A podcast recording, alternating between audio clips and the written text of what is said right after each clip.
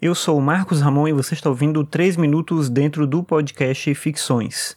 O Ficções é um podcast sobre filosofia e cotidiano, e você pode ouvir os episódios no Spotify, no Deezer ou no aplicativo de podcast da sua preferência. Eu voltei recentemente a escrever é, academicamente, digamos assim, eu estou precisando escrever alguns materiais nessa linha mais acadêmica. E uma das coisas interessantes desse processo de escrita acadêmica é que é uma escrita que se faz com o apoio de outros autores, você faz sempre numa relação de diálogo, então é uma escrita ao mesmo tempo que é uma leitura, você vai lendo, vai reescrevendo, vai debatendo com esses autores. E é interessante perceber como uma coisa bem rica é o fato de você sempre encontrar nessas leituras para escrita acadêmica outras coisas que você não vai usar. Necessariamente você não vai usar, talvez use em outro momento, mas naquele momento não é importante, mas não deixa de ser uma descoberta.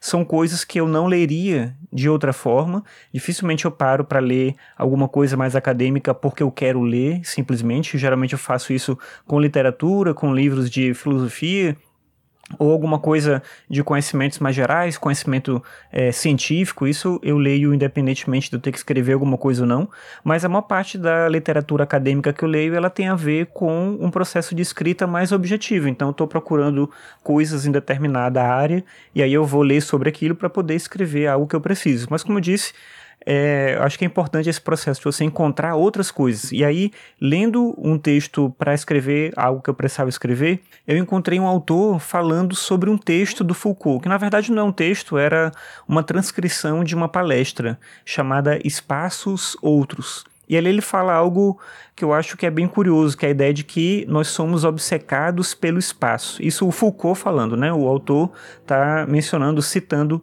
o Foucault nesse texto. E é, isso é uma coisa que eu não vou utilizar nesse material, mas eu gostei dessa temática porque eu não tinha pensado nada dessa forma. E aí ele vai dizer que nós somos, vivemos numa época, isso ele escrevendo no século XX, mas vale pra gente hoje também.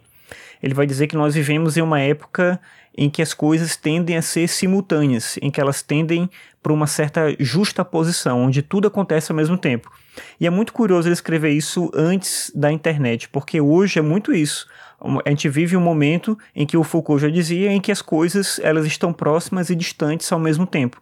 Se a gente pensar esse processo de eu fazer o podcast, você ouvir o podcast é um pouco isso quando eu vou ver os dados de quem escuta o Ficções, eu vejo que tem gente no Brasil todo, mas em vários lugares do mundo que escutam esse programa. Então é meio isso, ao mesmo tempo que existe uma relação de proximidade, porque eu estou falando com você agora enquanto eu estou gravando, eu não sei em que lugar você está, você está distante de mim, a gente tem realidades diferentes, a gente tem um estilo de vida talvez muito diferente, mas isso é uma coisa meio que inerente ao mundo que a gente vive. Enquanto que em outras épocas, na Idade Média, o Foucault vai citar um exemplo mais específico, se vivia uma época em que os lugares eram hierarquizados, onde as coisas elas aconteciam em determinados locais e se fugia muito pouco dessas possibilidades. Daí ele vai dizer que a grande invenção do Galileu, mais do que a invenção científica do ponto de vista dessa comprovação de que a Terra não está no centro do universo, foi a constatação de que não existe um lugar certo para as coisas, de que tudo está em movimento,